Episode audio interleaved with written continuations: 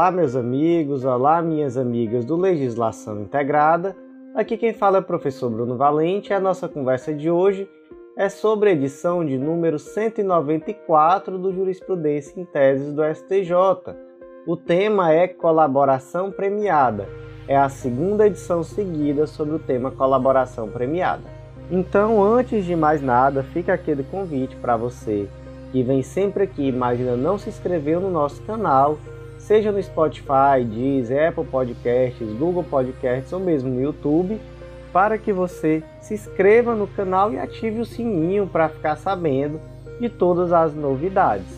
Fica também aquele convite para você que ainda não nos segue no Instagram, arroba legislação integrada, onde também trazemos novidades diariamente. Então, sem mais delongas, vamos para a primeira tese do dia. Tese 1. Eventual dilação do término da instrução probatória decorrente da inclusão de novos acordos de colaboração premiada não serve como fundamento para, por si só, configurar excesso de prazo na fase instrutória, pois não indica dissídia ou negligência do Poder Judiciário ou do Ministério Público Federal no exercício de suas funções. Gente, o excesso de prazo, ele tem como fundamento o artigo 5 inciso 78 da Constituição Federal, que diz que a todos no âmbito judicial e administrativo são assegurados a razoável duração do processo e os meios que garantam a celeridade de sua tramitação. Então, gente, quando em alguma situação por dissídia exclusivamente imputável ao aparelho judiciário, e aí, portanto, não se pode pensar em um, em um ato procrastinatório que seja atribuível ao réu, né? Então tem que ser uma mora do aparelho judiciário. E em virtude dessa mora, o indivíduo fica ali preso, fica ali privado de sua liberdade por um tempo irrazoável. Então, isso daí pode demonstrar até um desprezo estatal pela liberdade desse cidadão que está ali preso e o seu processo simplesmente não tramita. Então, em virtude disso, em situações como essa, é possível a alegação de excesso de prazo. Outro exemplo, suponha que o indivíduo está sendo investigado. E aí passa um ano, dois anos, três anos, quatro anos, a investigação enrolando, e não, e não aparece fundamento para uma denúncia, a investigação continua. Tem como fundamentar que essa investigação permaneça sem que esse indivíduo seja denunciado efetivamente? Não tem. Chega um momento que se torna irrazoável. Então, situações como essas podem levar, por exemplo, a um relaxamento da prisão, podem levar, por exemplo, a um trancamento do inquérito, etc. E aí, aqui nessa tese, se trata de uma situação em que a instrução probatória foi alongada, então esse período da instrução probatória está durando mais do que aquilo que inicialmente deveria, mas em virtude da inclusão de novos acordos de colaboração premiada. Então suponha que se está aqui no âmbito de uma investigação bem complexa, e aí foram celebrados acordos de colaboração premiada, tiveram desdobramentos, e no decorrer dessas investigações novos acordos foram celebrados. E por conta disso, mais uma vez, esse tempo de investigação acabou sendo prolongado. Isso por si só significa um excesso de prazo? Não, não significa. Por quê? Porque isso não demonstra decídia nem negligência do Poder Judiciário ou do Ministério Público. Pelo contrário, o Ministério Público, em uma situação como essa, ele está atuando com o objetivo de conseguir mais provas, de conseguir uma, um melhor arcabouço probatório. Então, em uma situação como essa, onde novos acordos de colaboração premiada foram celebrados, não se pode dizer que isso por si só configura um excesso de prazo e, portanto, que isso por si só é apto a gerar uma nulidade. As teses 2, 3 e 4 serão analisadas conjuntamente, porque tratam de situações semelhantes. Tese 2. Ante a ausência de previsão normativa, a apelação é o recurso adequado para impugnar a decisão de juiz de primeiro grau que recusa homologação de acordo de delação premiada. Tese 3. Não constitui erro grosseiro a interposição de correição parcial, ao invés de apelação, contra a decisão que recusa homologação de acordo de delação premiada, diante da existência de dúvida objetiva quanto ao instrumento adequado por aplicação do princípio da fungibilidade recursal. Tese 4.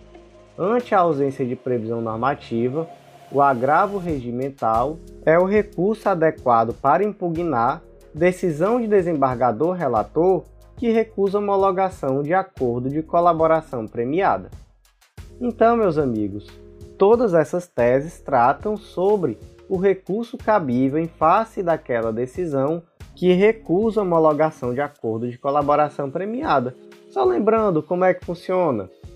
Quando se faz o acordo de colaboração premiada, posteriormente esse acordo vai ao juiz para homologação. E aí o juiz vai analisar se os pressupostos formais estão de acordo, se estiverem, aí ele deve homologar. E aí, se o juiz nega essa homologação, é possível recorrer. Qual recurso cabível? Não existe previsão legal expressa falando qual recurso cabível. Então, o STJ entende que o recurso cabível nesse caso é a apelação. E aí você pensa, não, mas foi o juiz que deixou de homologar, né, nesse caso concreto, para ser uma apelação naturalmente. E aí, ao invés de interpor a apelação, foi interposta uma correição parcial. E aí, é possível receber esse recurso? E aí, a tese 3 diz que sim, porque, como não existe previsão legal expressa sobre o recurso cabível, entra aqui a questão da fungibilidade recursal. Então não há um erro grosseiro, sendo possível a aplicação do princípio da fungibilidade recursal. E a tese 4 diz que se essa decisão que nega homologação for uma decisão de desembargador, aí aqui podemos falar em um recurso de agravo regimental, que é aquele recurso cabível em face de decisões prolatadas por desembargador relator. Tese 5. O colaborador beneficiado com delação premiada pode ser ouvido em juízo como testemunha, desde que não figure como réu no mesmo processo. Gente, artigo 4 parágrafo 12 da Lei número 12850, que é a Lei da Organização Criminosa. Ainda que beneficiado por perdão judicial ou não denunciado, o colaborador poderá ser ouvido em juízo a requerimento das partes ou por iniciativa da autoridade judicial. Portanto, o que, que significa esse dispositivo? Que o colaborador ele pode ser ouvido a qualquer momento dentro do processo. Mas aqui a situação é um pouco peculiar, porque trata da, da situação do delator ser ouvido em outro processo, que ele não é réu. E aí, nesse outro processo, dele ser ouvido como testemunha. E aí, é possível? É possível. E mais, se trata de uma verdadeira garantia daqueles indivíduos que são réus na ação. Por quê? Porque suponha que determinado indivíduo foi delatado né, na colaboração premiada. E aí, nesse processo em que esse determinado indivíduo é réu em virtude, não necessariamente em virtude da delação, mas que essa denúncia foi corroborada pela delação. Se o delator ele é ouvido como testemunha, nessa ação, é possível estabelecer um contraditório ali. Então, a, por exemplo, o advogado do réu vai poder fazer perguntas, vai se poder ouvir na melhor forma possível esse delator, agora na, na condição de testemunha. Vai ser possível que esse advogado se manifeste de uma forma mais ampla dos termos desse testemunho. Então, não só é possível, como é algo que valoriza o contraditório e a ampla defesa. Tese 6. É possível a oitiva do coautor colaborador, constante ou não no processo. Exige-se, contudo, que a condição de favorecido com acordo de colaboração premiada seja de conhecimento do acusado. Então aqui já é uma situação em que o indivíduo ele vai ser ouvido. Se ele é coautor, Então aqui ele não é uma testemunha, ele vai ser simplesmente ouvido. E aqui entra exatamente lá no artigo 4 parágrafo 12. A qualquer momento ele pode ser ouvido a requerimento das partes ou por iniciativa da autoridade judicial. Qual o único detalhe? É que para ele ser ouvido é necessário que o coautor, né, o, o delatado nesse caso, saiba que aquele indivíduo que está sendo ouvido está sendo favorecido por um acordo de colaboração premiado. Premiada, desculpa. Então, é necessário esse conhecimento, até por uma questão aqui de boa fé, por uma questão de se garantir um efetivo contraditório. Então, é necessário que se saiba que esse indivíduo que está sendo ouvido celebrou o acordo de colaboração premiada. Tese 7. Aplicada a redução prevista no acordo de colaboração premiada firmado com o Ministério Público, não é cabível a incidência de minorante de delação premiada unilateral, pois implicaria aplicar duas vezes causa de redução de pena com base no mesmo fato, o que configura bis e idem de benefícios. Gente, para quem não ouviu o podcast sobre o jurisprudência em teses anterior, que também trata de colaboração premiada, é muito interessante, porque nesse podcast as teses, muitas das teses eram fixadas exatamente fazendo essa diferenciação entre a colaboração premiada da Lei 12.850, que é um negócio bilateral, e a delação premiada, que era algo que já existia no ordenamento jurídico brasileiro, e aí inclusive alguns exemplos, lá na Lei 9613, na Lei número 9807, então, assim, já existia algumas previsões esparsas de delação premiada, que é um ato unilateral onde o indivíduo traz algumas informações, esclarecimentos que acabam por favorecer a investigação. E aí, nesses casos, não havia um acordo bilateral estabelecendo termos. A própria lei já traz qual é o benefício desse indivíduo. Então, por exemplo, na Lei 9613, a pena poderá ser reduzida de 1 a 2 terços e ser cumprida em regime aberto ou semiaberto, facultando-se ao juiz deixar de aplicá-la ou substituí-la a qualquer tempo por restritiva de direitos, se o autor, coautor ou partícipe colaborar espontaneamente com as autoridades, prestando esclarecimentos que conduzam à apuração das infrações penais, à identificação dos autores, coautores e partícipes, ou a localização dos bens, direitos ou valores objetos do crime. Então veja só, aqui a lei ela já traz certinho o que que esse indivíduo vai poder ter de benefício. Então, se ele trouxe espontaneamente esclarecimentos que ajudaram na apuração da infração, identificação de autores, coautores e partícipes, localização dos bens ou mesmo direitos ou valores objetos do crime, ele vai poder ter a pena reduzida de 1 a 2 terços ele vai poder cumprir essa pena em regime aberto ou semiaberto e o juiz ainda vai poder facultativamente deixar de aplicar essa pena ou substituir a qualquer tempo por restritiva de direitos. Já está aqui bem definidozinho o que, que acontece. Já no caso da colaboração premiada, conforme está previsto na Lei 12850, não existe ali uma automaticidade. O que existe é um acordo bilateral celebrado entre a parte e, via de regra, o Ministério Público, e nesses termos do acordo se determina certinho quais serão os benefícios decorrentes daquelas informações que estão sendo prestadas. Então veja só como é diferente. Agora aí eu te pergunto, é possível então aplicar cumulativamente os benefícios da colaboração premiada da Lei 12850 com os benefícios da delação premiada unilateral, que aí pode estar prevista, por exemplo, na Lei 9613, que trata sobre lavagem de dinheiro, ou mesmo, enfim, qualquer outra lei que tenha situações como essa, não, não é possível, porque aí seriam bis e idem por um duplo benefício em virtude do mesmo fato. O fato aqui foi a delação. O indivíduo delatou, trouxe informações que ajudaram na investigação. Se já foi feito um acordo determinando quais serão os benefícios, a ele não serão aplicados os benefícios que estão previstos lá na lei, por exemplo, 9613, no artigo 1 parágrafo 5 que é aquele que eu falei, redução da pena, enfim, até mesmo a possibilidade de deixar de aplicar a pena. Não, nesse caso vai ser aplicado aquilo que foi acordado no acordo de colaboração premiada com o Ministério Público. Tese 8. A concessão dos benefícios legais decorrentes da delação premiada depende da efetiva e eficaz contribuição do agente colaborador.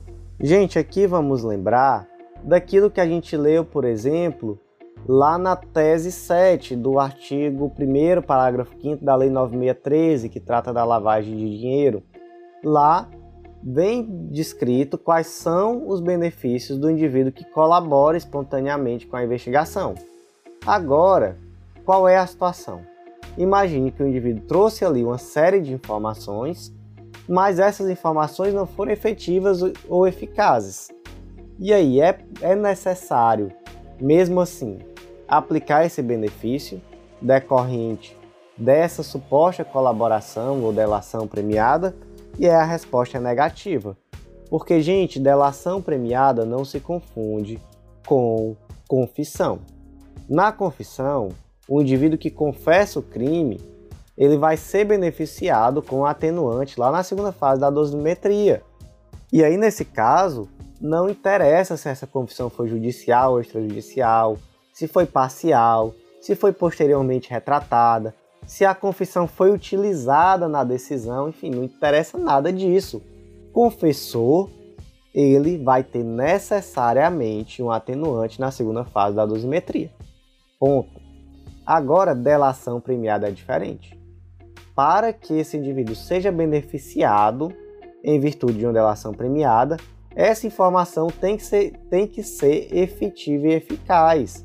Então, veja só, por exemplo, lá na Lei 9613, prestando esclarecimentos que conduzam à apuração das infrações penais, a identificação dos autores, coautores e partícipes, ou a localização dos bens, direitos ou valores objetos do crime. Olha só.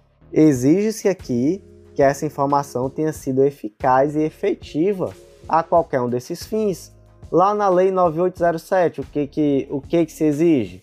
Exige-se que esse indivíduo, ó, o indiciado ou acusado que colaborar voluntariamente com a investigação policial e o processo criminal na identificação dos demais coautores ou partícipes do crime, na localização da vítima com vida ou na recuperação total ou parcial do produto do crime. E aí, nesse caso, ele terá a pena reduzida de 1 a 2 terços. Então, olha só o que, que se exige também, algo específico, né? Não basta, inclusive, confessar, simplesmente confessar, desculpe. Confessar é um atenuante. Delação premiada, colaboração premiada são coisas diferentes.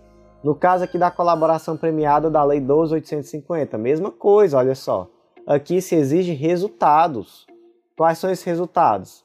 Identificação dos demais coautores e partícipes da organização criminosa e das infrações penais por eles praticadas, revelação da estrutura hierárquica e da divisão de tarefas da organização criminosa, prevenção de infrações penais decorrentes das atividades da organização criminosa, recuperação total ou parcial do produto ou do proveito das infrações penais praticadas pela organização criminosa e a localização de eventual vítima com sua integridade física preservada. E aqui nesse caso pode ser um ou mais desses resultados, mas é necessário que haja resultado.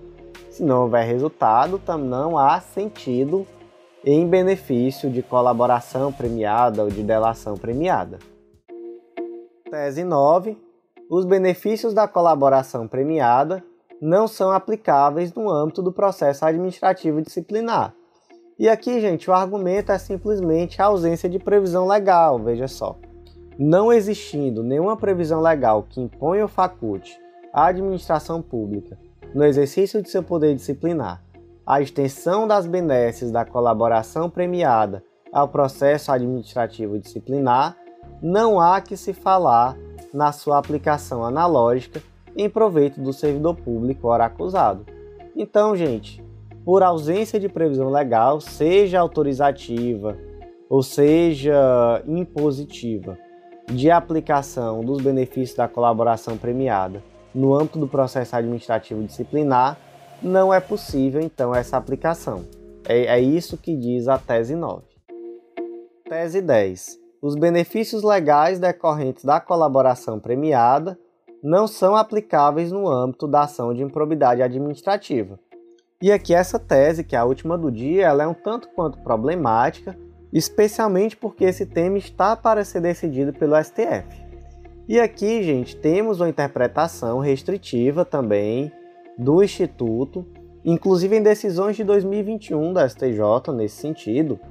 Acontece que o tema já foi reconhecida a repercussão geral desse tema no STF, é o tema de repercussão geral 1043, e inclusive já foi iniciada a votação acerca dessa possibilidade ou não. Então, lá no dia 26 de 4 de 2019, o STF, por maioria, reconheceu a repercussão geral. Em 2 de 6 de 2021 foi iniciada a votação, e aí, na oportunidade, o ministro Alexandre de Moraes entendeu pela possibilidade do acordo de colaboração premiada no âmbito da ação de probidade administrativa, e ele, né, como relator, foi seguido pelos ministros Edson Fachin, Luiz Roberto Barroso e Rosa Weber, então já quatro votos pela possibilidade. E aí depois o ministro Dias Toffoli pediu vista dos autos e desde então a votação permanece paralisada. Mas há aqui uma tendência de inversão, não é? de superação jurisprudencial, inclusive por ser algo muito mais adequado ao próprio espírito da lei de improbidade administrativa, especialmente após as leis 13964 de 2019 e 14230 de 2021. Porque antes da lei 13964 de 2019, era vedado inclusive o acordo, a conciliação, a transação nas ações de improbidade. Essa possibilidade foi incluída pela Lei 13964 de 2019, que inclusive trouxe a possibilidade do acordo de não persecução civil, e posteriormente a Lei 14230 de 2021 traz uma reforma muito ampla que tem inclusive o objetivo de viabilizar esse acordo de não persecução civil. Então retira-se aqui essa ideia da vedação em absoluto a possibilidade de conciliação, de transação, de acordo. Então essas decisões elas parecem estar muito mais de acordo com os termos do antigo artigo 17, parágrafo 1 da LIA, que trazia a vedação em absoluto, que inclusive é o artigo que é citado em todas as decisões que negam essa possibilidade de acordo de delação premiada, ou mesmo de acordo de leniência em sede de ação de improbidade administrativa. Então, certamente será, havendo essa superação jurisprudencial, não é? Certamente será um instrumento muito positivo nas ações de improbidade. Então, meus amigos, por hoje foi isso. Eu agradeço muito a você que ouviu até o final e faço aquele convite de sempre para você que ainda não conhece o Clube da Lei. Acesse legislaçãointegrada.com.br e vem conhecer esse material que vai te dar um estudo completíssimo, super organizado e atualizado de lei seca e jurisprudência. Com certeza, em relação a esses dois pilares, lei seca e jurisprudência, é tudo o que você precisa, não só para a sua prova, mas também no seu dia a dia profissional. Então eu te aguardo no nosso clube, não deixa de acessar legislaçãointegrada.com.br, não deixa de fazer o cadastro gratuito na plataforma, conhecer, ver nossos vídeos explicativos, conhecer o material, que com certeza você em breve vai ser parte do nosso clube. Então, meus amigos, por hoje foi isso. Agradeço a vocês e até a próxima.